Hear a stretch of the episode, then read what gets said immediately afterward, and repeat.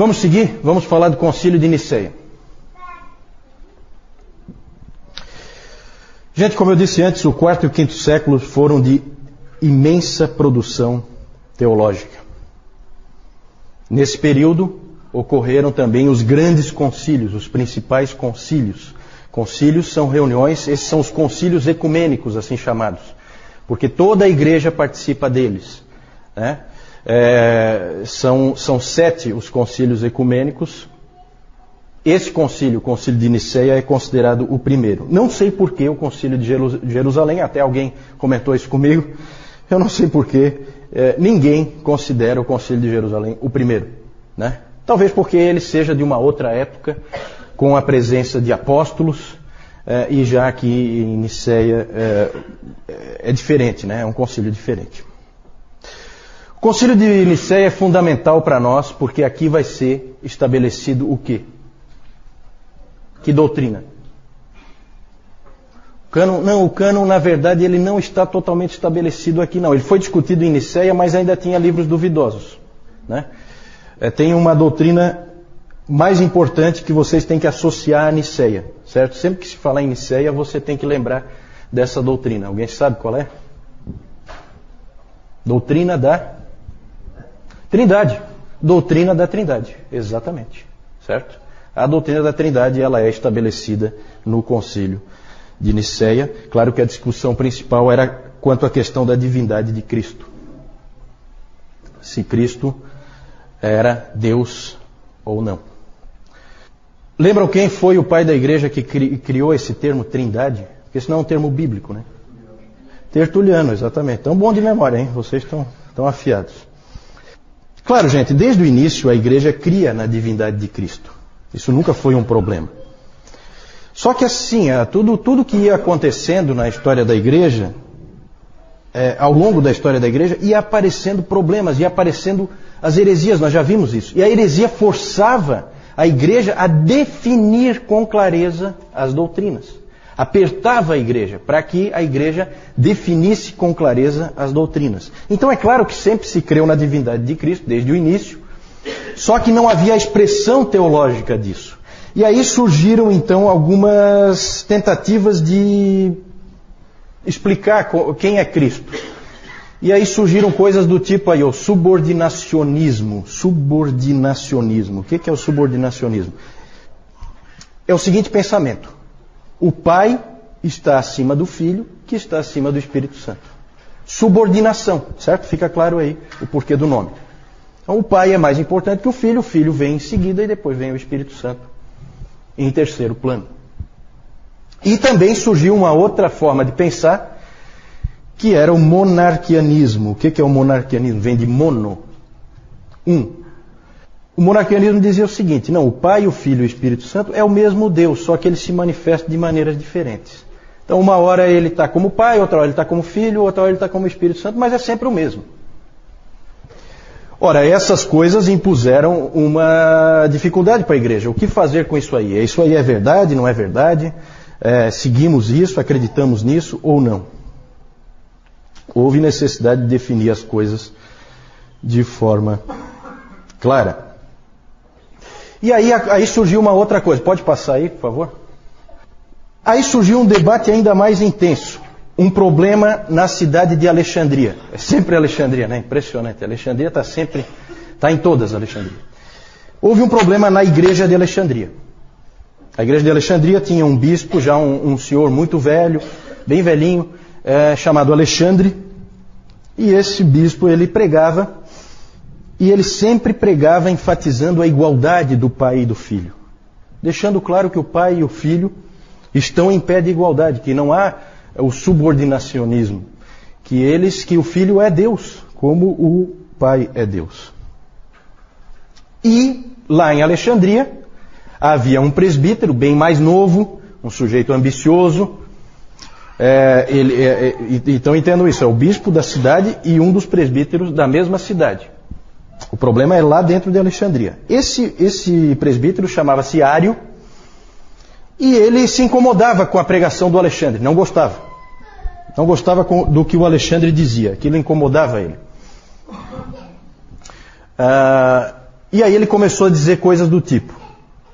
Começou a pregar lá na, onde para o público dele lá, ele, ele começou a pregar o seguinte: se Cristo é igual ao Pai, então ele é seu irmão e não seu filho.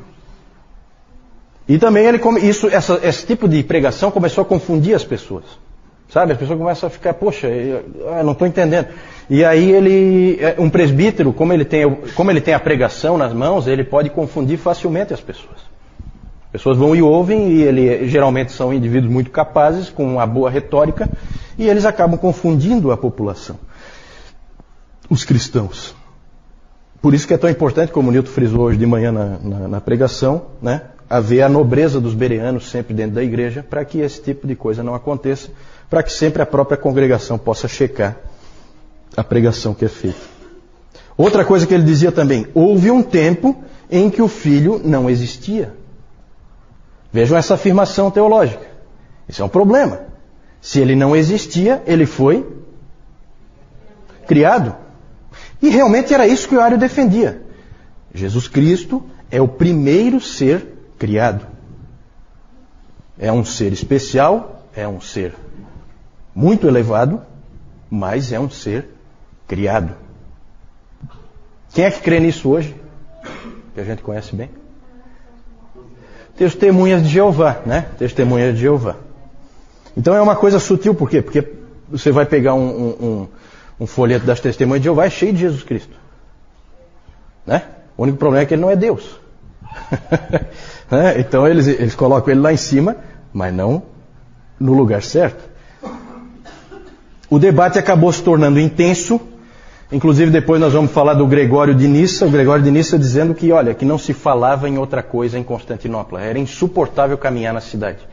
Porque não se falava de outra coisa a não ser esse debate teológico.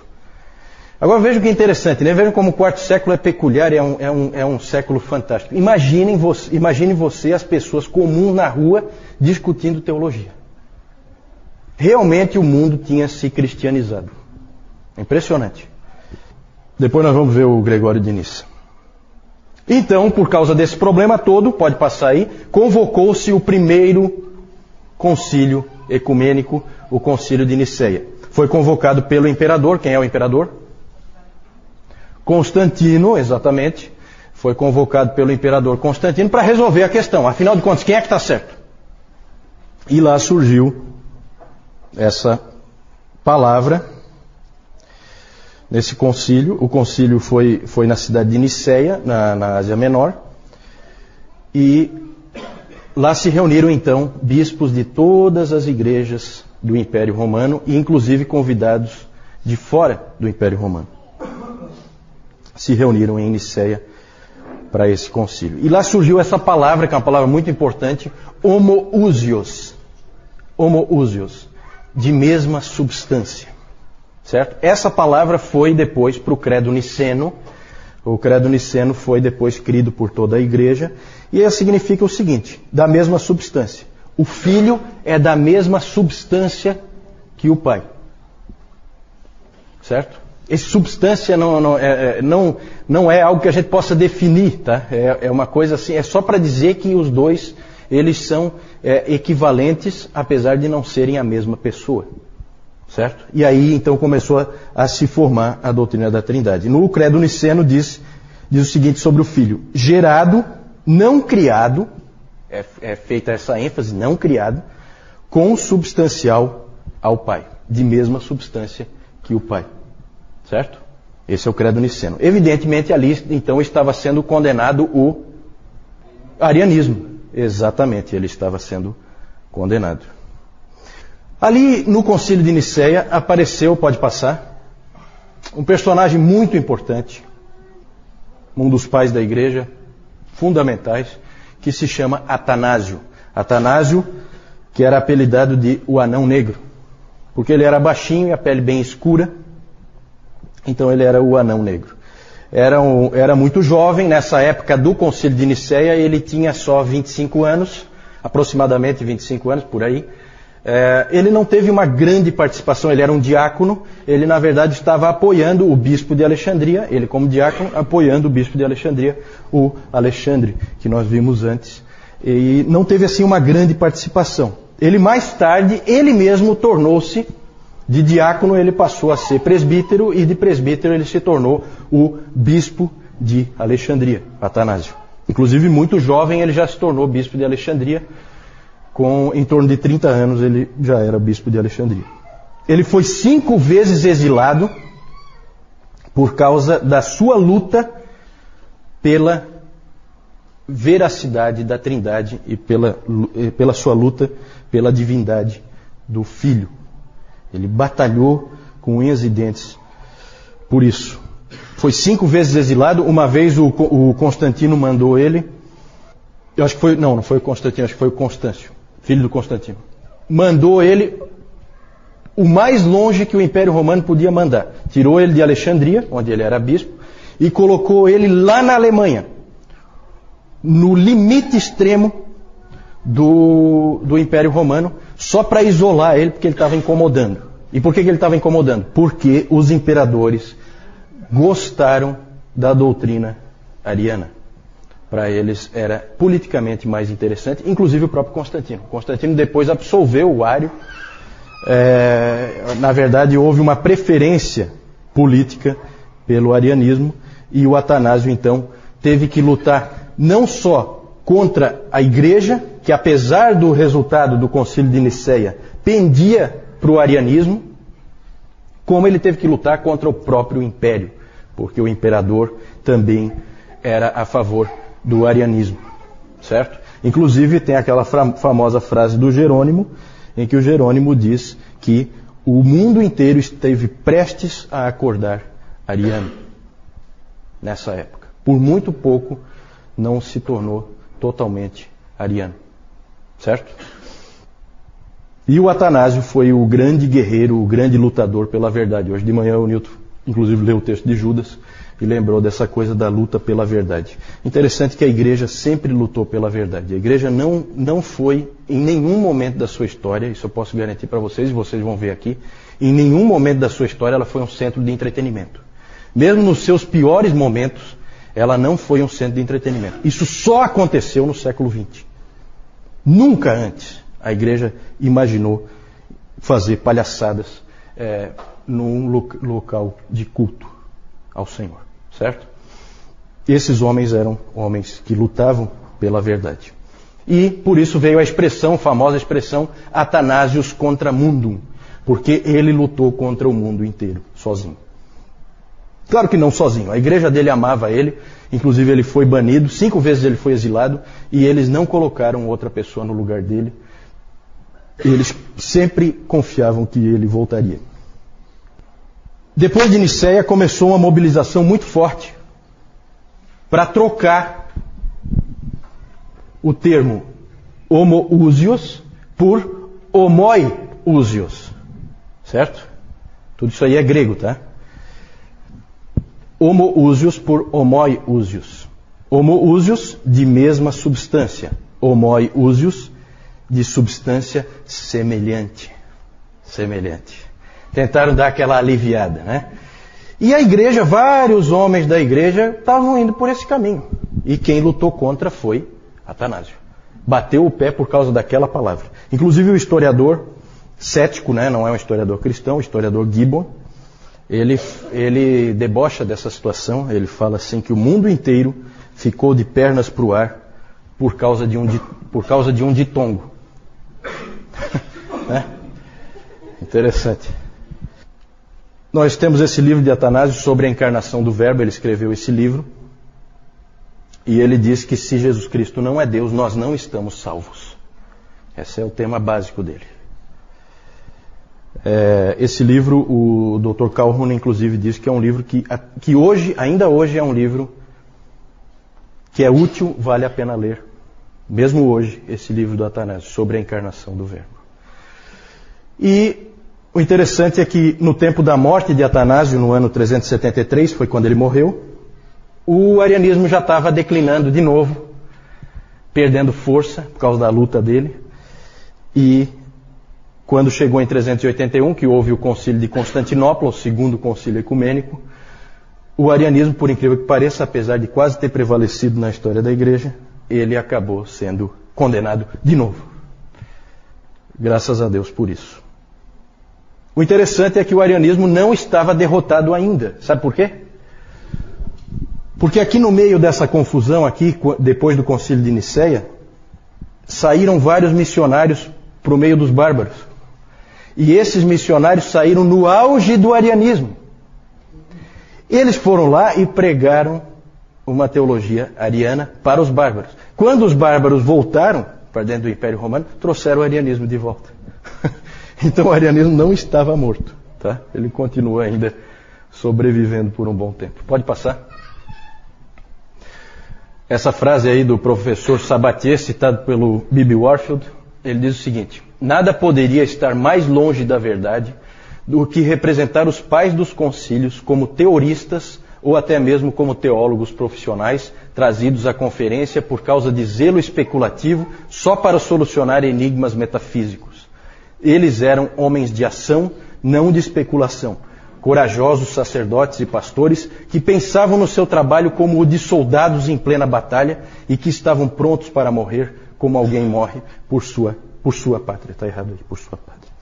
Então, gente, isso é importante a gente lembrar disso. Eu já falei no outro CTB, eu falei, né, do Concílio de Nicéia, ele é muito interessante porque até 313, com o Edito de Milão, o, a perseguição corria solta. 313 para 325, como é que vocês estão aí de matemática? Quantos anos? Doze anos. Vários desses homens que estavam lá agora, bispos já velhinhos, o que, que tinha acontecido com eles? Foram perseguidos. Doze anos antes, a perseguição comia solta. E vocês sabem que a pior perseguição de todas foi a última, a perseguição de Diocleciano. Certo? Então, ali são homens que vêm para essa conferência, para esse concílio, com as costas rasgadas, de tanto apanhar. Certo? Não é ah, um monte de teórico. Certo? Não, gente, olha, a gente tem que tomar cuidado com o que é a igreja. A pregação do Newton hoje foi, foi, foi muito, muito, muito boa nesse sentido da, da, do fortalecimento da noção que nós temos que ter da defesa da verdade. Certo? É impressionante o que se fazia em defesa da verdade. Certo? Vamos lá. Pode passar.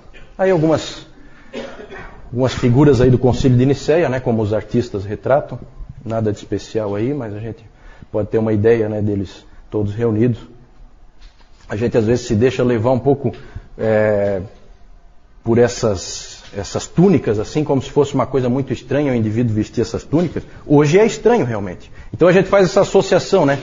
É, aquela túnica, assim, só um padre veste aquela túnica. Ninguém veste aquela túnica. Só que naquele tempo era, era roupa comum. Né? Então, cuidado para vocês não ficarem com aquela associação de que esse indivíduo ele se vestia de alguma maneira especial e tal. É claro que aqui os artistas, depois, isso aqui é retratado muito depois, colocam assim umas cruzes, umas coisas. Isso aí provavelmente não tinha nada disso, tá? Isso aí são enfeites que depois o artista põe, né? Mas o, o indivíduo andar com esse, esse, tipo de roupa, isso era normal, tá? Pode passar. Aqui só para vocês verem aí o embate, né? Atanásio de um lado e Ário do outro. Pode passar. Podemos seguir então? Vamos falar agora dos três teólogos, dois imperadores e um concílio. O nosso foco agora, gente, ele passa a ser em torno da cidade de Constantinopla, no quarto século. Em 325 nós tivemos o concílio de Niceia. Cinco anos depois, o imperador Constantino funda a cidade de Constantinopla Cinco anos depois, tá? Ele funda a cidade de Constantinopla, fez para ele, né? A cidade. Na verdade, a cidade já existia, era Bizâncio, mas ele construiu uma nova cidade digna de um imperador, e aquela cidade passa a ser a cidade mais importante, até mais importante do que a própria Roma, certo? Porque afinal de contas o imperador está lá e todo o poder, o centro de poder é lá. E ali em torno, então, isso já é no Oriente, isso é na Ásia. Então ela sai da Europa e vem para a Ásia. E ali então, as coisas que nós vamos falar estão ali próximas de Constantinopla. Vamos falar de três teólogos importantes que são conhecidos como os grandes capadócios. Já ouviram falar dos grandes capadócios? São esses três, são esses três teólogos. São eles Basílio de Cesareia, Gregório de Nissa e Gregório de Nazianzo. Por que grandes capadócios? Porque eles são da Capadócia. Daqui a pouco eu vou mostrar para vocês onde é que fica a Capadócia. O quarto século, gente, é a era de ouro da igreja grega. Da igreja do Oriente, a igreja grega, a igreja de fala grega. É a época de ouro, o quarto século, é quando os seus maiores teólogos surgiram e onde ela foi mais influente. Provavelmente para o catolicismo romano, o século mais importante deve ser o século XIII, e para os protestantes, qual seria o século mais importante? 16, com certeza. 16. Né? Aqui nós temos dois irmãos, Basílio de Cesareia e Gregório de Nissa. Os dois são irmãos. E o Gregório de Nazianzo é amigo do Basílio. Nós vamos falar daqui a pouquinho do que, que eles passaram juntos. Foi esse Gregório de Nissa que disse, que falou a respeito da, do burburinho teológico que era em todo lugar que ele ia naquela época. A frase dele é muito interessante, a frase que ele escreveu. Ele, inclusive, estava se queixando né, da situação, porque ele fala assim: ó, vendedores de roupas, cambistas, feirantes, todos estão envolvidos. Se você pede o troco, eles filosofam sobre o gerado e o não gerado. Se você pergunta o preço do pão, a resposta é que o pai é maior e o filho é menor. Se você pergunta ao criado, o meu banho está pronto? Ele lhe diz que o filho foi feito do nada. Então ele estava incomodado com aquilo porque não se falava em outra coisa naquela época. Certo?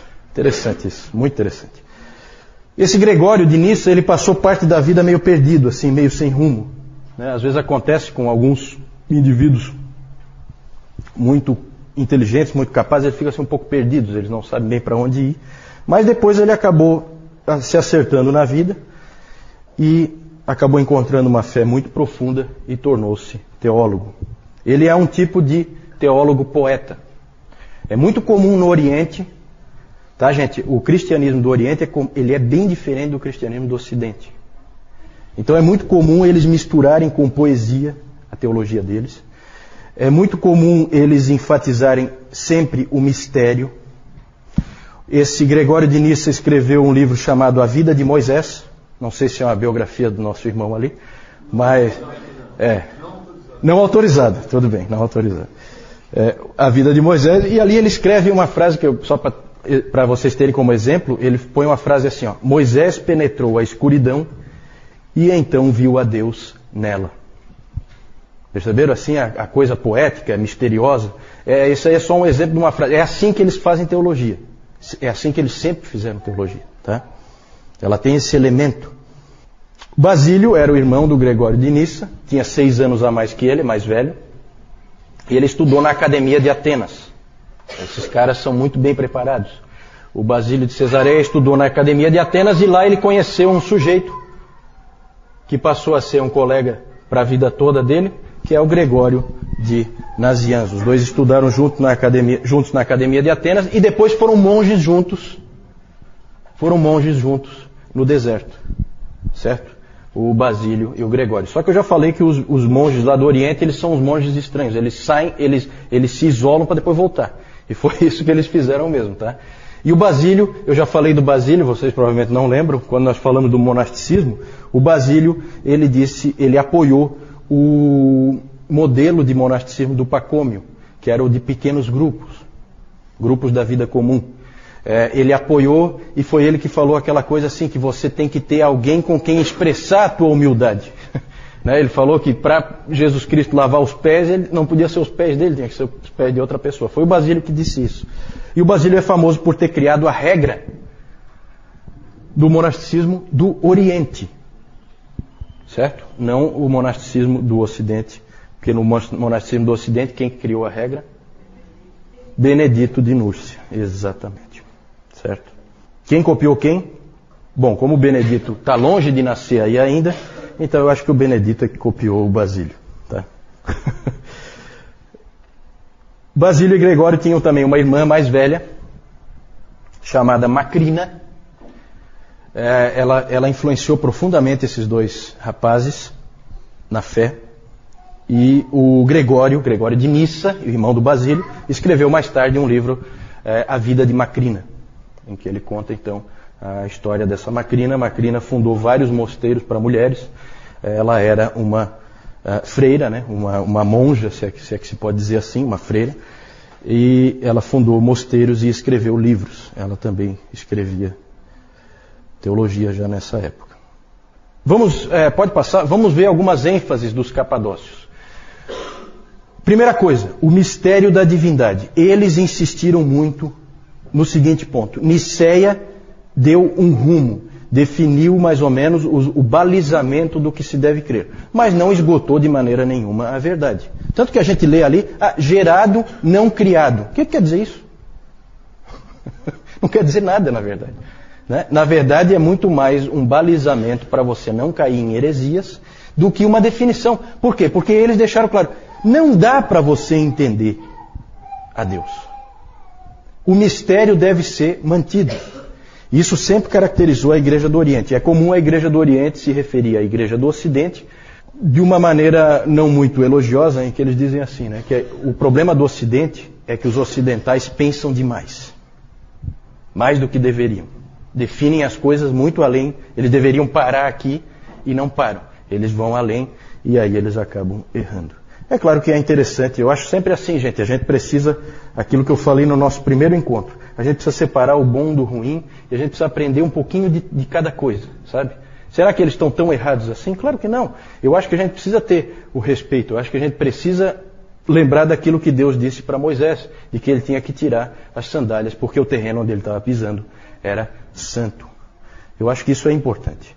É muito fácil um teólogo começar a achar que tem uma mente tão brilhante que ele vai conseguir definir tudo e a gente sabe que ele não define nada e facilmente ele acaba caindo em heresias.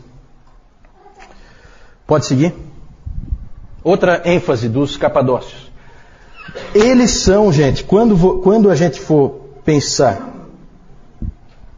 na, na pessoa do Espírito Santo, quem é o Espírito Santo? Todo mundo já viu que existe uma série de livros sobre o Espírito Santo, porque não é muito fácil às vezes da gente entender a pessoa do Espírito Santo. Os primeiros a trabalharem essa questão do Espírito Santo foram os capadócios. Certo? Eles trabalharam a questão da divindade do Espírito Santo. Tinha sido trabalhado já a divindade de Jesus Cristo e agora então eles investiram na questão do Espírito Santo. Basílio escreveu um livro cujo título é Sobre o Espírito Santo. Certo? E ali ele definiu muita coisa. Uh, os escritos dos capadócios prepararam o terreno para que o concílio de Constantinopla definisse completamente, desse fecho, né, para a trindade como a gente crê hoje. Pode seguir a próxima contribuição deles? Passou duas aí, né? A, a completa humanidade de Jesus. Atanásio tinha definido que Jesus Cristo era totalmente Deus. Eles deram um contraponto, forçando, deixando claro que ele é completamente homem também. Isso foi importante para depois para o concílio de Calcedônia, que nós vamos falar mais para frente. Gregório de Nazianzo escreveu o seguinte: aquilo que ele não assumiu, ele não curou. O que ele quis dizer com isso? Se Jesus Cristo não foi um homem, ele não nos salvou. E engraçado porque o Atanásio tinha escrito sobre a encarnação do Verbo, ele tinha escrito que se Jesus Cristo não é Deus, nós não estamos salvos.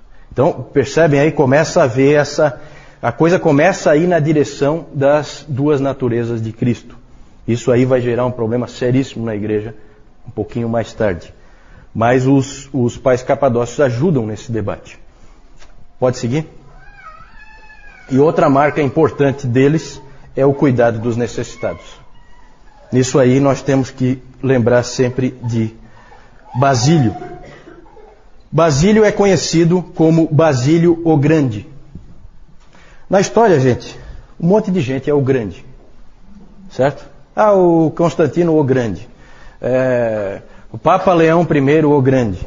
É, Gregório o Grande. Certo? Um monte de gente é o Grande. Quem deu esse nome, o Grande? Quem? Eles mesmos? Não, né? Os historiadores, né? Os historiadores dizem, não, esse aqui é o grande. Basílio foi diferente. Ele era chamado de Basílio o Grande pelos pobres e necessitados. Porque eles diziam, esse é um grande homem. O Basílio, ele, ele fez muito, mas muito mesmo, pelos necessitados de Cesareia, onde ele era bispo. Ele foi bispo de Cesareia. Ele fundou hospitais, orfanatos e abrigos para as pessoas necessitadas. Ali, ali com, com Basílio começa essa coisa que a igreja sempre teve de é, investir nesse tipo de instituição, né? hospitais, orfanatos, amparar os necessitados, amparar os que precisam. É, houve tempo em que o Estado não fazia absolutamente nada nesse sentido, quem fazia era a igreja. Hoje a, igreja a maioria das igrejas faz pouco isso, porque o Estado já ampara os necessitados normalmente, e aí a gente acabou perdendo uma bela oportunidade de testemunho em função disso. Pode seguir? Só lembrando que o Gregório de Nazianzo escreveu um livro sobre o amor aos pobres. É impressionante, gente, como esse pessoal escrevia livros, tá? É, é, é, a produção literária deles é uma coisa que realmente assombra. Eu não sei, é... e vocês imaginam como eles escreviam, né? Não tem a canetinha Bic, muito menos um processador de texto, uma coisa assim, né? Não era fácil, mas eles produzem muito sobre o amor aos pobres, o livro do Gregório de Nazianzo. Então esses eram os capadócios, vejam que eram homens importantíssimos, foram importantíssimos na história da igreja, marcaram muitas posições que depois foram usadas por outros. É sempre assim, tá? A história da igreja é sempre assim. Um constrói em cima do que o outro já estabeleceu. Pode ver que isso é, é bem claro. Vamos falar, aí agora essa parte aí eu não vou gostar muito não. Essa parte aí eu até tinha pensado em tirar, mas sou obrigado a falar, não tem jeito. O momento histórico aí existe. Vamos falar dos dois imperadores. Esse primeiro mesmo eu queria ter riscado, eu não queria, ter, não queria falar dele. Mas pode passar, vamos lá, vamos falar dele. Não tem jeito. Esse, esse, esse cara aí, ele dá uma raiva. É, não, é, tem, tem gente que está descontando lá. Tem gente feliz. Tem gente feliz. É, a vingança é um prato que se come frio, né? É. é. Mas o. Mas esse aí eu acho que é o único imperador em que nunca se diz o nome dele sem falar sem falar um, um, um qualificativo. Né? De todos os imperadores, é o único que nunca é dito o nome dele sem falar o qualificativo, é esse aí. Certo? Sempre o nome dele é dito. Juliano o Apóstolo. Sempre. Tá? Isso aí não é, não é muito não é muito bom. Vamos, vamos falar então desse Juliano aí. É, é, é interessante o que aconteceu. Em 337, vejam que ainda estamos aí no quarto século, na primeira metade do quarto século. Em 337, morre o imperador Constantino. Constantino tem três filhos. Qual deles quer ser imperador? Quem? Qual deles quer ser imperador? Todos os três. Né? Todos os três. Os três querem ser imperadores. E por um tempo o império teve três imperadores. Que aí eles ficam brigando, né? Sabe como é que é? No fim, Constâncio, um dos filhos, acabou prevalecendo. Ele morre em 361 e aí ele é sucedido por um parente seu, um primo, que é o Juliano. Vem logo depois do Constâncio. Juliano nasceu em uma família cristã, foi criado como cristão, mas com 20 anos de idade ele renunciou à fé. Daí o nome dele, o apóstata. Ele, na verdade, se converteu do cristianismo ao paganismo. Como é que pode acontecer uma conversão desse tipo? Bom, um historiador argumenta que toda a família de Juliano foi morta pelos três filhos de Constantino, que eram cristãos, nominais, pelo menos. Né? Porque na briga pelo, pelo trono, o, a família do Juliano tinha também uma certa, uma certa possibilidade de, de reclamar o trono, e então a família toda foi dizimada pelos três filhos do Constantino. E aí havia uma enorme incoerência entre a fé por aquele, professada por aqueles homens e o comportamento deles. E é o pior possível. Né? Nós falamos já daquela, do problema que é a entrada do Império Romano na igreja, que aí virou, virou realmente essa coisa do nominalismo, né? cristãos nominais. E o importante, para a gente não ficar aí chateado de que os cristãos fizeram uma barbaridade dessa, dizimar a família dele toda, o que se sabe é que Juliano só não foi morto porque um grupo de cristãos, e aí é o contraponto, preservou a vida do pequeno menino para que ele não fosse morto. Ele depois, quando ele assumiu então o império em 361, ele fez absolutamente de tudo para varrer o cristianismo do mapa. Esse, essa era a ambição dele. Ele queria fazer com que o Império Romano voltasse aos tempos gloriosos né, em que ele era pagão e adorava os antigos deuses do panteão grego. Ele chamava os cristãos de galileus ímpios. Esse era o nome que ele usava. Ele, ele, só, ele disse uma vez que o único problema que ele achava para acabar com a influência dos cristãos e, e fazer com que eles desaparecessem, era que eles investiam demais em boas obras, faziam coisas muito boas na sociedade e isso gerava dificuldade para ele. Inclusive ele disse o seguinte: eles cuidam não só dos pobres deles, mas dos nossos também. então isso aí incomodava ele, incomodava profundamente. Vejam a igreja sempre testemunhando, né, no cuidado dos dos pobres e necessitados. Na providência de Deus, gente, o governo dele durou pouquíssimo, só dois anos. Ainda bem. Deus deu um jeito de matá-lo logo. Né? É... Ele só reinou dois anos. Morreu em batalha contra os persas. Lembra que eu já falei que os persas eram a grande ameaça, os grandes inimigos no Oriente, né, do, do, do do, do, Império Romano, por isso que a capital foi para Constantinopla, né, foi para o Oriente, porque os persas estavam logo ali. E se diz que as últimas palavras dele, quando ele foi ferido mortalmente em batalha contra os persas, foram as seguintes: Tu venceste, ó Galileu. E de fato o Galileu tinha vencido. Né? Quem é Juliano para afrontar o Senhor Jesus Cristo? Depois disso, com a morte de Juliano, o império voltou a proteger o cristianismo, tudo voltou a ser como era antes. Por isso que ele é tão é, marcante, porque é só ele. Só ele tentou fazer isso, mais ninguém.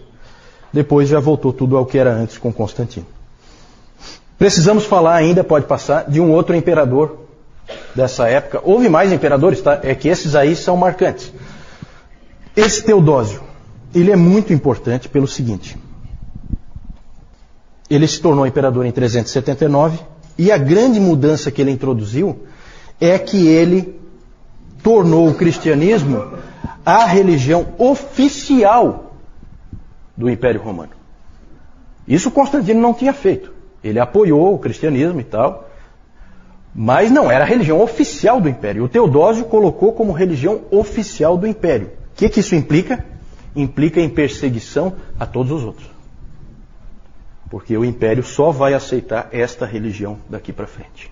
Então, gente, olha que interessante. Começa a haver perseguição aos pagãos. é? Os templos pagãos começaram a ser destruídos. O Teodósio botou abaixo mesmo. E ele também estabeleceu leis contra heresias, porque não é só que, o, não é só que você tem que ser cristão para viver no império, você tem que ser cristão ortodoxo.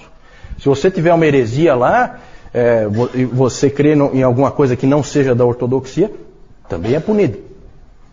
Certo? E aí começa uma coisa que ficou conhecida como a cristandade. Já ouviram falar da cristandade? O que é a cristandade? Estado e igreja unidos uma coisa só, andando juntos. Isso aí, gente, durou até a reforma e depois da reforma ainda, igreja e Estado andando juntos. Começou aí com o Teodósio.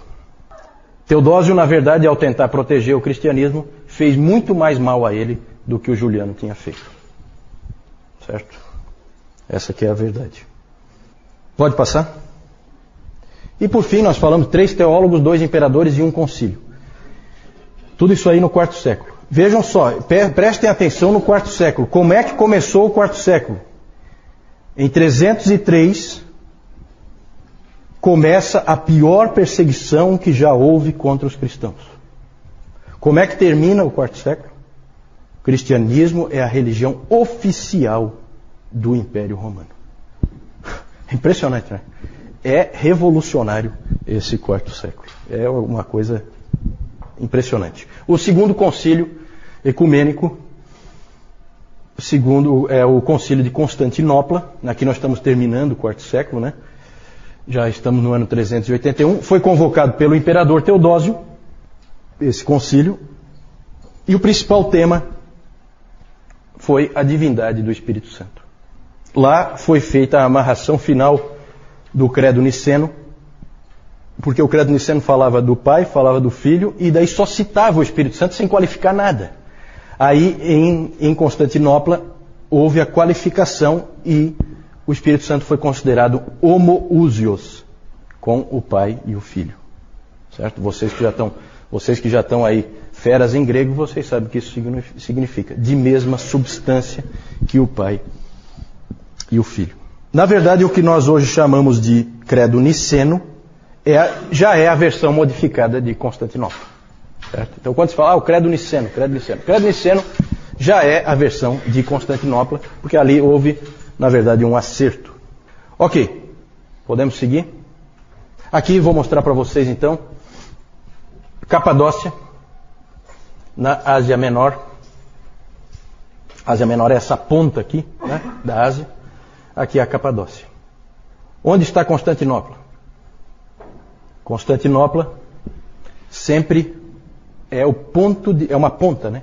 É a ligação Ásia e Europa. Ali existe uma ponta em que a Ásia e a Europa se ligam, né? Por isso que é estratégico. Você fica ali, você protege toda a Europa de quem vem daqui, certo? Que seriam os persas, né? Os persas vêm, acho que daqui, isso. Pode passar?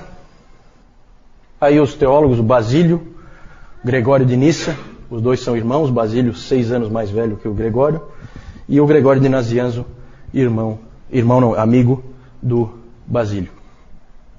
Pode passar? Os dois imperadores aí, o feioso lá, ó, Juliano o apóstata, e o mais feio ainda, Teodósio I, né, é, são os dois imperadores importantes aí, além de Constantino, é claro, no quarto século. Pode passar. Aí só para mostrar para vocês Constantinopla. Aqui é o Estreito de Bósforo, né? Para lá, lá é o Mar Negro e aqui é o Mar Mediterrâneo. O Estreito de Bósforo liga os dois e aqui fica Constantinopla. Lá tem um mapa lá, mostra vários muros, vários muros de proteção. Vários muros. Cada, cada imperador que, que assumia lá construía mais um muro. Né? Porque o muro dá uma certa vantagem na hora de uma guerra. Né? E então vocês veem aqui como é próximo. Aqui é, aqui é, aqui é Europa e aqui é Ásia. Né? Certo? Pode passar? Vamos falar de mais três homens importantíssimos. Hoje nós vamos falar de um monte de, de líderes da igreja, porque realmente o quarto século é impressionante em termos. Eu não sei o que, que Eu não sei o que Deus queria, mas ele levantou um monte de líderes eclesiásticos e teólogos no quarto século. Isso é claro e evidente. Vamos falar de Ambrósio, Jerônimo e Crisóstomo. Ó, eu só queria então dizer, mostrar isso para vocês. Eu estou insistindo muito nisso, mas eu queria que vocês visualizassem. O Atanásio morreu em 373, final do quarto século. Quando ele morreu, os três capadócios estavam na faixa dos 40 anos. Todos eles. Eles tinham mais ou menos a mesma idade. O Ambrósio, o Crisóstomo e o Jerônimo estavam na faixa dos 30. E havia um jovem no norte da África, com 19 anos, nessa, quando, quando o Atanásio morreu, que é o grande gigante Agostinho. Então vocês vejam o peso do quarto século para teologia, para a igreja, para a história da igreja. É realmente impressionante o número de grandes homens ali todos vivendo juntos na mesma época. Vamos falar do Ambrósio, antes do nosso intervalo. Ambrósio. Quando se fala em Ambrósio, você pense num homem da igreja, um líder eclesiástico, um líder da igreja, um, um, um pastor, um pregador, e ele foi também um criador de estilos de adoração. Ele era um homem também da liturgia. Ele nasceu em Roma, de uma família aristocrática, e ele era político. Ele começou cedo na vida política e ele foi governador do norte da Itália. Governador do norte da Itália. Era considerado bom, bom governador, muito competente. E ele era cristão, mas aquele cristão não dos mais dedicados, né? É, ele era, é, o foco dele era a, a vida política, a vida de, como governador lá no norte da Itália. O problema é que a igreja em Milão, onde era a sede do governo, a igreja em Milão vivia um período de grande turbulência por causa da briga de arianos com os ortodoxos. Uns puxavam para um lado, outros puxavam para o outro. E era bem a época aí, ó, vocês vejam que ele viveu de 339 a 397, então é aquela época depois de Niceia em que o Atanásio está brigando pela verdade. E os arianos ali estavam então puxando para um lado e os ortodoxos para o outro lado. E no meio da confusão eh, tinha que se escolher um novo bispo. E no dia da escolha do novo bispo, o governador Ambrósio estava no meio da multidão. Tá? Do povo ali, o povo que ia escolher o novo bispo. E os dois lados brigando, não se entendiam. E de repente, no meio da multidão, uma criança começa a gritar: Ambrósio para bispo. Ambrósio para bispo. é, não, não, sei, não sei se era cabo eleitoral dele, o que, que era. Mas uma criança começou a gritar Ambrósio para bispo. Nem ele, nem ninguém jamais tinha imaginado essa possibilidade. Ele era o governador. Mas ela soou interessante para muita gente. E de repente todos estavam gritando a mesma coisa. E aí ele ficou naquela situação de que ele não tinha como recusar, foi a aclamação do povo. E só que tem um detalhe, ele não havia sido batizado ainda. Então, gente, olha só que interessante. Em oito dias ele foi batizado, ordenado e ordenado bispo. Em oito dias ele foi feito, ele foi batizado, né, é, porque vocês lembram que o batismo era, nessa época ele era adiado, né? Então ele foi batizado, aí ele foi ordenado presbítero, e daí de presbítero já foi ordenado bispo. Em oito dias. É, é com certeza é um recorde na história da igreja. é um recorde. Impressionante. E o Ambrósio administrou muito bem os problemas que havia na igreja e ele começou a defender a independência da igreja em relação ao Estado, que era um problema nessa época por causa do Teodósio. Uh, o Teodósio era terrível, ele interferia em tudo. Ele, ele, ele tornou o cristianismo a, a religião oficial e aí ele, ele passou a achar que era o dono da igreja. E aí ele dava ordem para todo mundo. E o Ambrósio foi quem mais resistiu. Essa foi uma grande contribuição do Ambrósio, porque ele trouxe equilíbrio. Ele não, ele brigou com Teodósio várias vezes, apesar dele ser o imperador. Então, é um homem muito corajoso. É, tem, depois nós vamos ver ali a figura. O Ambrósio uma vez não deixou o Teodósio, que era o imperador, entrar na igreja em Milão, porque o Teodósio tinha massacrado umas pessoas lá em Tessalônica. Ele falou assim: ó, você com essas mãos sujas de sangue não entra aqui. Então ele, ele se pegava, sabe? É, é um homem de muita coragem, esse Ambrósio. Teve várias rusgas com o imperador. Não tinha medo e sempre lutou pela independência da igreja. Também era um excelente pregador. Aparece ali. Pregador fantástico. Um homem de retórica fora de série. Extremamente eloquente. Na verdade, depois nós vamos falar do Agostinho. Agostinho foi, foi para Milão só para vê-lo. Só para vê-lo. Depois eu vou falar disso. Gente, então, grande pregador. E o mais interessante é que de todos os pais da igreja que nós vimos até agora, ninguém chegou tão perto até agora da doutrina da graça. Esse Ambrósio chegou muito perto de entender a doutrina da graça. E o Agostinho vai construir em cima disso, pode ter certeza. Tá? Quando vocês pensarem em Agostinho, pensem em Ambrósio também. Esses dois homens eles têm uma ligação que Deus quis que eles tivessem. Tá? Nós vamos ver depois. Ambrósio lutou contra o neopaganismo, porque, especialmente nos níveis mais elevados ali da sociedade romana, o paganismo estava voltando. Muita gente achava que o cristianismo tinha enfraquecido Roma, e que bom mesmo era na época dos deuses, e tinha muita gente querendo trazer de volta, e o Ambrósio lutou contra isso, também lutou contra o arianismo, que voltava toda hora pelo norte. Ele está muito perto dos bárbaros, tá? Esse Ambrósio.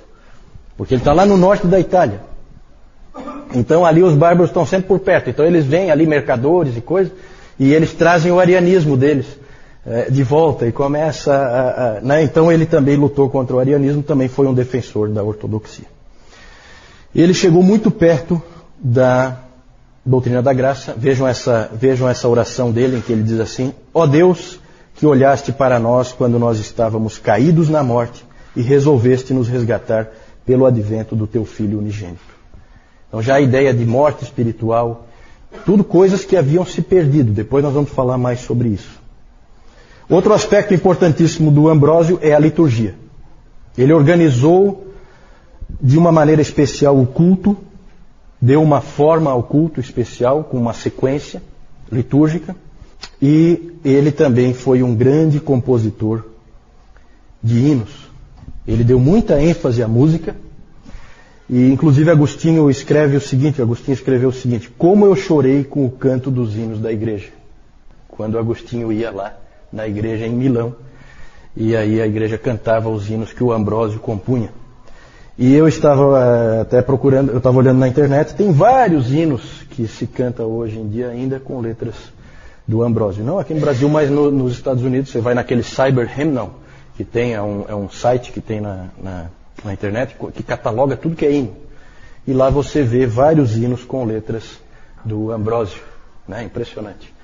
É, claro que daí traduzido para o inglês, né? Mas é, é, é, aqueles hinos de antigamente, né? Muita teologia ali. O Ambrósio sempre achava que os hinos se prestavam tanto para a adoração como para o ensino. As pessoas elas cantavam e elas aprendiam quando elas cantavam. Né? Ele achava isso muito importante. Ele, pastor que era, se preocupava com isso. E foi ele que ajudou Agostinho a chegar à fé. Vamos falar do Jerônimo, que é o próximo aí. Depois nós vamos voltar a falar do Ambrósio ainda, porque nós vamos falar do Agostinho, tá? E como eu disse, Ambrósio e Agostinho estão ligados. Vamos falar do Jerônimo. Nasceu na Itália, também de família rica, e diferente de Ambrósio, você tem que pensar do Jerônimo não como um homem da igreja. Ele, na verdade, não é um, um, uma pessoa que gosta de pessoas, certo? Ele é um intelectual. Claramente um intelectual, um acadêmico, um teólogo. É, esses, esses indivíduos também têm o seu lugar na igreja e também contribuem para a igreja. Algum motivo Deus tem para levantar esse tipo de pessoa. Ele tinha uma biblioteca impressionante, uma das maiores é, bibliotecas individuais no seu tempo. Ele comprava e colecionava tudo que era livro, comprava todos os livros que ele podia comprar. Adorava ler o Cícero. Parece que todos eles gostavam de ler esse tal de Cícero, né? Acho que eu vou ter que ler esse tal de Cícero também. O Cícero é, quando se fala em Cícero, é filosofia, tá? Ele, esse Cícero, ele escreve filosofia grega. E ele gostava muito de ler o Cícero, até tem uma história interessante, porque apesar do Clemente e do Orígenes, vocês lembram quando eles falaram sobre a filosofia grega, eles disseram que não tinha problema nenhum em você ler essas coisas, que é bom. Lembra que nós falamos sobre isso quando a gente falou de cristianismo e cultura? Mas o, o, o Jerônimo se sentia culpado quando ele lia o Cícero. Ele se sentia muito culpado e tal, porque aquilo não era um escrito pagão, na verdade. E então ele se sentia culpado. E uma, uma noite ele teve um sonho em que ele foi colocado diante de Jesus Cristo. E aí Jesus Cristo disse que, ah, você não é cristão. Porque você lê Cícero. E aí aquilo marcou ele profundamente, aquele sonho. Tem mais detalhes aí que eu não vou entrar agora, mas aí aquilo marcou ele profundamente. Dali para frente, então, toda vez que ele tinha vontade de ler o Cícero, ele então lia a Bíblia um monte para compensar. Né? Como é o ser humano, né? O ser humano é sempre a mesma coisa. Fazia uma compensação. Então ele lia um pouquinho do Cícero, aí ele lia um monte da palavra e, e tal, para compensar. E, e, ele queria muito deixar de ler o Cícero, não precisar mais ler o Cícero. Ele era viciado em Cícero. E aí ele, e aí ele acabou, nunca conseguiu parar de ler. E alguém uma vez disse para ele assim: sim mas, eu, sim, mas você está lendo Cícero? Sim, mas e o teu sonho? Aí ele olhou assim e falou: é, Bom, você sabe, né? A gente não pode dar importância demais para sonhos. então ele acabou, se, acabou cedendo, né? A maior obra de Jerônimo, com certeza, quem é que sabe? Alguém sabe? Qual é a grande obra de Jerônimo? Ninguém? Tradução da Bíblia para o latim. Como é que é o nome dessa? A Vulgata Latina, exatamente, a Vulgata Latina. Essa é a grande obra dele, trabalhou 22 anos nisso. Porque é interessante que ele sabia é, muito bem, fluentemente, o latim, o grego, que era comum né, saber essas línguas, todos os, os indivíduos que escreviam nessa época é, no Ocidente sabiam o latim e o grego, e no Oriente sabiam o grego. E, e, ele, e o interessante é que ele, uma coisa que não era comum nessa época, ele conhecia também o hebraico. Então ele foi capaz de traduzir diretamente do hebraico o, o Velho Testamento. É, e o interessante é que o Jerônimo incluiu só os 39 livros canônicos, ele não incluiu uh, os outros, ele considerava os outros não canônicos. E isso é muito interessante porque a Vulgata Latina é a Bíblia oficial da Igreja Católica. Só que o Jerônimo não aceitava nenhum outro livro que não fossem os 39. Outro aspecto interessante e que é um pouco irônico, é que a Vulgata, depois na história da igreja, acabou sendo uma prisão da palavra. Por quê? Porque o catolicismo romano, ele aprisionou a palavra no latim, certo? Ah, o, o, meu pai pegou ainda, né, a missa em latim, que é uma coisa recente dentro da história. Então tudo é, o latim é a língua divina, vamos dizer assim, certo? Só que, só um minutinho, só que o Jerônimo, o que nós temos que ter em mente é o seguinte, não vamos culpar o Jerônimo por isso. Porque quando o Jerônimo fez a tradução dele, ele estava traduzindo para a língua do povo. E nisso ele é um protestante, e não um católico romano. Ele está pondo a Bíblia na mão do povo, certo? Então não vamos culpar o Jerônimo pelo aprisionamento posterior que a Igreja Católica Romana fez da palavra dentro da Vulgata. O Jerônimo também escreveu muitos comentários da Bíblia. O Agostinho escreveu para o Jerônimo, escreveu uma carta para o Jerônimo dizendo assim: Eu te agradeço pelos teus escritos, porque Deus deu alguém como você para você mesmo, para mim e para toda a igreja. Isso Agostinho escreveu para o Jerônimo, apesar dos dois terem brigas seríssimas, discussões seríssimas. Por quê? Porque o Jerônimo é um sujeito absolutamente intratável. Ninguém suportava o Jerônimo, certo? Ele não era uma pessoa fácil. Temperamento ter terrivelmente difícil, ele ofendia-se com qualquer coisa. Podia facilmente humilhar as pessoas que não concordavam com ele, e humilhava mesmo, e também as pessoas que ele considerasse pouco inteligentes.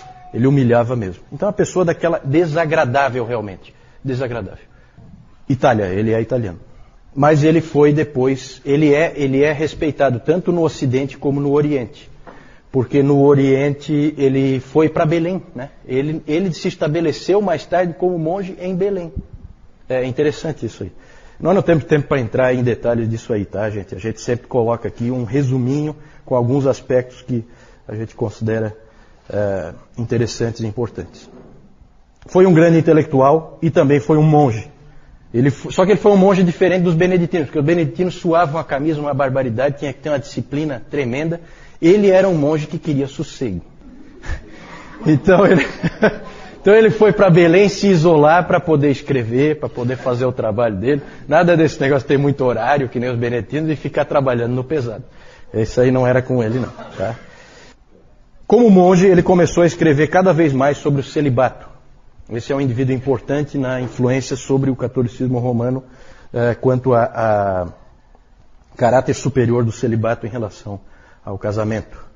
É, ele cada vez escreve. Bom, um indivíduo desse nem tinha condição de casar mesmo, né? Porque que é que ia casar com um sujeito desse? é, nessa época havia um crescente interesse no celibato e na virgindade e, e dentro da igreja e o Jerônimo in, influenciou muito isso. Com ele ficou isso ainda mais forte. O professor Calhoun ele disse que se Jerônimo fosse dar notas, ele daria para o celibato um 10 para a viuvez um 6 e para o casamento um 3. Certo? É. Jerônimo, ele escreveu um livro chamado A Perpétua Virgindade da Bem-aventurada Maria. E, e ali ele escreveu um trecho assim, ó. O assento está macio, o chão está varrido, as flores estão nos vasos, o jantar está pronto. Diga-me onde, em meio a tudo isso, há espaço para pensar em Deus. Certo? Ele estava colocando os cuidados desse mundo, os cuidados típicos de uma família, é, é, como um empecilho à vida com Deus, à vida de comunhão com Deus.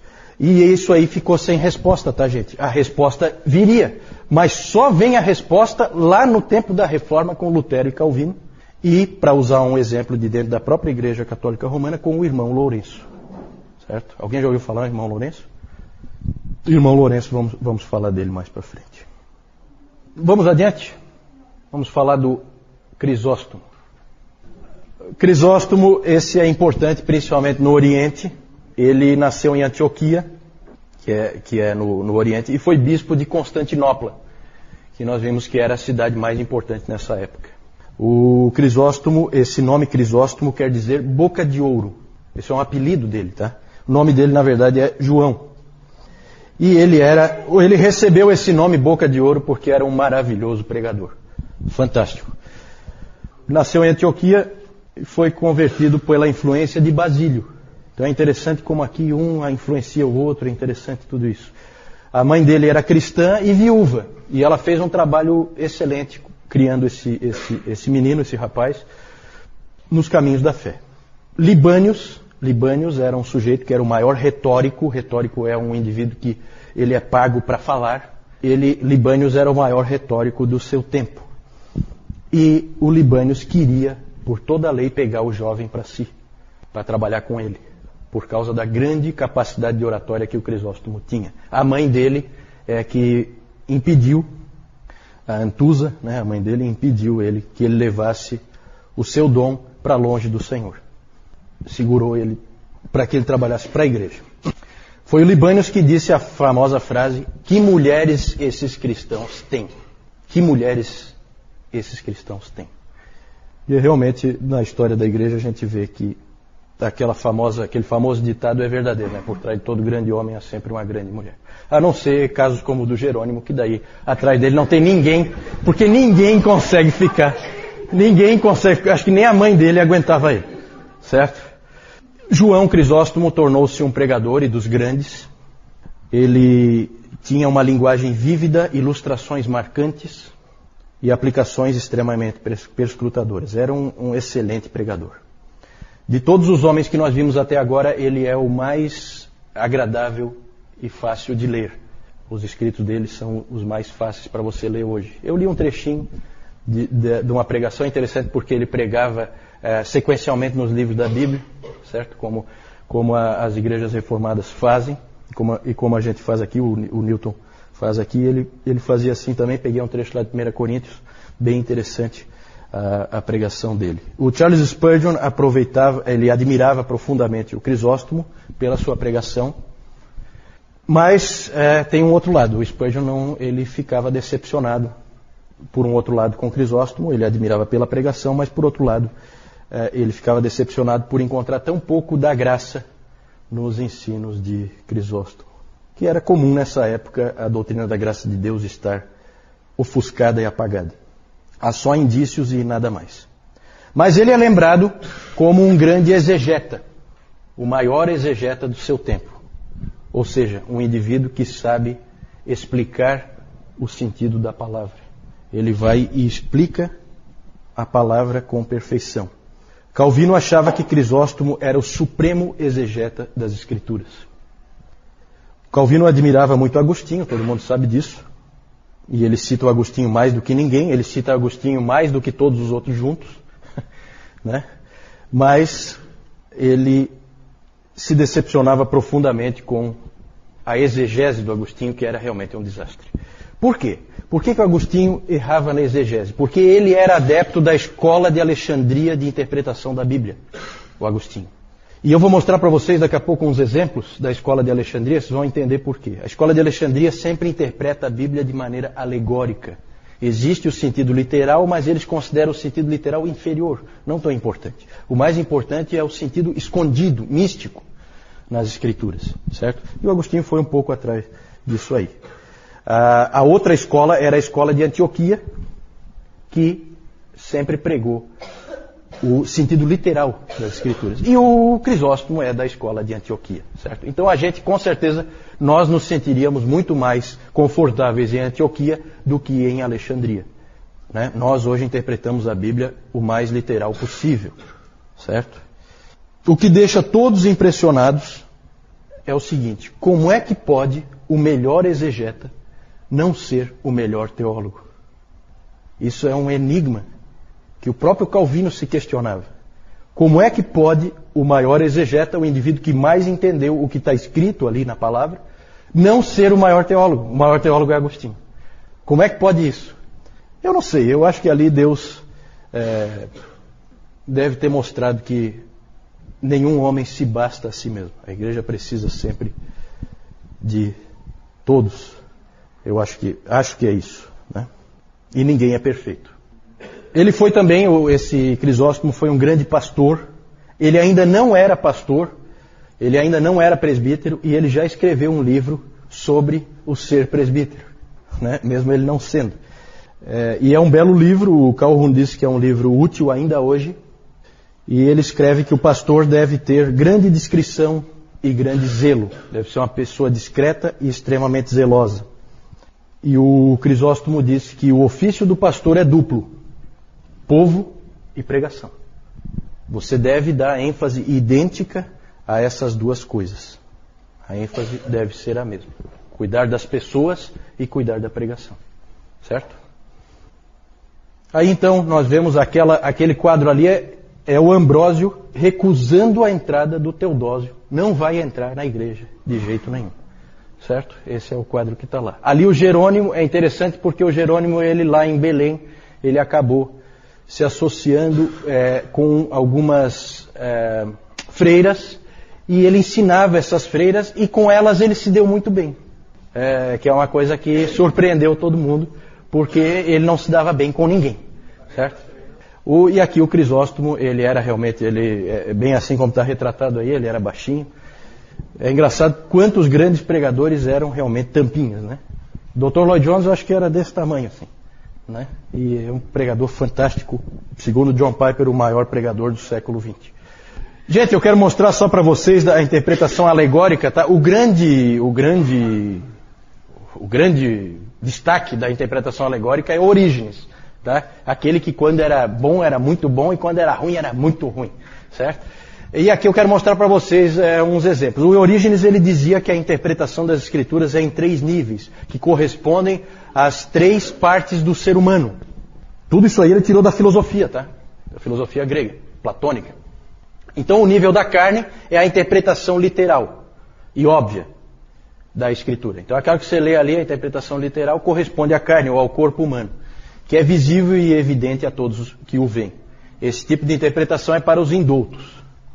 O nível da alma. Aqueles que já fizeram algum progresso na vida cristã começam a discernir sentidos mais além do óbvio. Tá? Isso aqui eu tirei de um artigo do Augusto Nicodemos, tá? É um, um, um, artigo bem legal sobre a interpretação das escrituras. Tem lá no monergismo. É, e o, o nível do espírito, que é o máximo, né?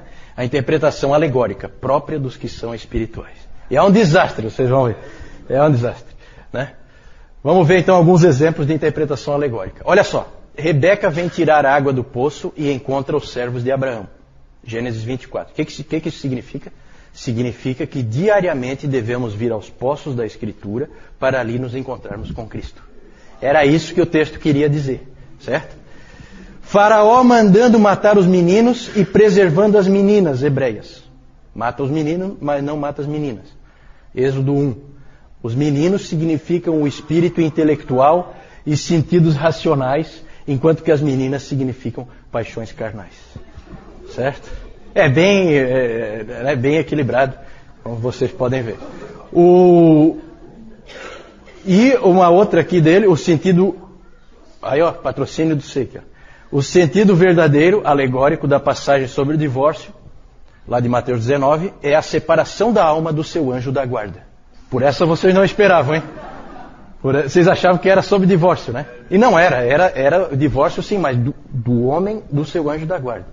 Vejam que é desastroso esse tipo de interpretação e vocês vão, vão encontrar material ruim do próprio Agostinho nessa linha, tá? É, um que eu vi uma vez é do, da parábola do filho pródigo, que é um desastre, assim, a interpretação, tá?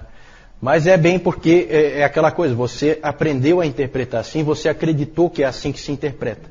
E aí então você vai por um caminho errado. É, isso aqui é interessante chamar atenção, porque, gente, ó, não basta ter a Bíblia. A Bíblia precisa ser interpretada. Dependendo de por onde você seguir, o caminho que você tomar, você vai errar tudo com a Bíblia na mão. Certo? Por isso que a gente precisa ser auxiliado pela pelos nossos irmãos, auxiliado pela igreja, certo? Para a gente não errar tudo. A Adriana está colocando se essa ascensão não foi uma coisa meio arranjada, uma politicagem. Não, eu creio que não. Eu creio que foi espontâneo e foi aclamação né, do povo. O povo queria ele como bispo. Né? Ele tinha sido um excelente governador e eles queriam ele como bispo. Não, ele na verdade deixou de ser governador em função de se tornar bispo. Né? É, não, é, ele, ele passou a ser só um bispo. Tá? Inclusive, ele lutou pela independência da igreja do poder político. Né? É, que é até é estranho, porque podia se esperar o contrário. Já que ele vem da política, ele podia, na verdade, querer fazer uma mescla. Não, não, não. Ele lutou para que houvesse independência. Tá? Ele é o grande lutador por isso. A Rebeca perguntou por que, que foi ruim o cristianismo se tornar a religião oficial. Por que, que foi ruim? Foi ruim porque na verdade, o império começa, e o império de, de cristão não tem nada, começa a interferir cada vez mais em como a igreja é, como ela funciona, quais os valores da igreja. Lembra que nós vimos no domingo passado como já mudou quando Constantino começou a apoiar o cristianismo. De repente tinha luxo, tinha poder, é, coisas que a igreja nunca imaginou. A igreja tem como seu senhor um carpinteiro de Nazaré. Então, aquilo ali, é, quanto mais a igreja se aproximar do Estado, pior é. Porque começa a acontecer, inclusive, isso que a Adriana falou antes, começa a acontecer politicagem, e vai acontecer muito, realmente. Né? É, então, o líder político vai acabar nomeando os bispos nas igrejas. Isso vai acontecer direto na Idade Média. Direto. Então, é, é por isso que é ruim. É ruim. Né? Sempre é ruim a mescla da igreja com o Estado, porque a igreja perde a sua pureza. Principalmente por isso. Sim, sim, é, o, o sim, é, é, o, é, os apócrifos, os apócrifos foram incluídos na Bíblia Católica Romana no Concílio de Trento em 1543, eu acho, é, sete. Ele, eles, eles foram incluídos na, na, na, Bíblia Católica naquela ocasião, mas eles já existiam desde a época do Jerônimo, são livros antigos, tá? Não, não, não, é porque nessa época o cânon não estava estabelecido com clareza, ainda havia discussões a respeito do cânon. Certo? Então o Jerônimo ele tem a visão dele do cânon. Ah, para ele eram os 39. Para ele eram os 39. O Novo Testamento aí havia ainda uma certa divergência. Depois ele acabou aceitando, evidentemente. É, ele traduziu o antigo, do hebraico, a Vulgata Latina, ele traduziu do hebraico para o latim. Certo? Não, o novo ele já era de uso corrente, não precisava de tradução, porque ele já, na verdade, ele já era nas línguas que as pessoas usavam, né? É, porque ele já ele foi escrito em grego, né? E todo mundo falava grego nessa época, certo? Então, né? Eu não sei se ele traduziu alguma coisa do Novo Testamento para o latim, pode ser. É, aí eu não, eu não sei. Na verdade, nessa época, aí, aí eu quero só fazer uma observação, não é que é, é a primeira tradução do Velho Testamento para o latim. Tá? Só, só que é a melhor. Já tinha outras traduções, só que com pouca qualidade e sempre traduções que vinham da Septuaginta. Então era traduzido do grego, não do original, era traduzido do grego para o latim. Essa não, essa foi uma tradução do hebraico para o latim, direto do original, certo? Porque o latim passou a ser a língua oficial do Ocidente, certo? É, é interessante como Deus sempre usou essa coisa de ter uma língua que é universal, para permitir a comunicação é, entre pessoas que falam línguas diferentes. Isso vale até hoje. Né? Por isso que eu incentivo sempre, no outro CTB já incentivei, peguem os seus filhos, ensinem inglês para eles. É, é, o, nós temos o Jaime ali, que é pro, o, o, Jaime e a Edna ali, que são professores de inglês. Invista nisso aí, tá? Invista nisso aí, porque nunca se sabe se algum desses meninos aí não vai ser um futuro Agostinho, uma coisa assim. Esses indivíduos têm que saber escrever numa língua universal porque sempre foi assim. Tá? É, um Lutero não adianta ele escrever em alemão só, ele vai ter que escrever em latim também, senão não entra nos outros países o que ele escreveu. Certo? E assim com tudo, o Calvino mesma coisa. Certo? Porque a língua vigente na época deles era o latim. Era a língua universal para você fazer transitar pelos países. Hoje é claramente o inglês, certo? Então isso aí é uma coisa que quebra, quebra barreiras, né?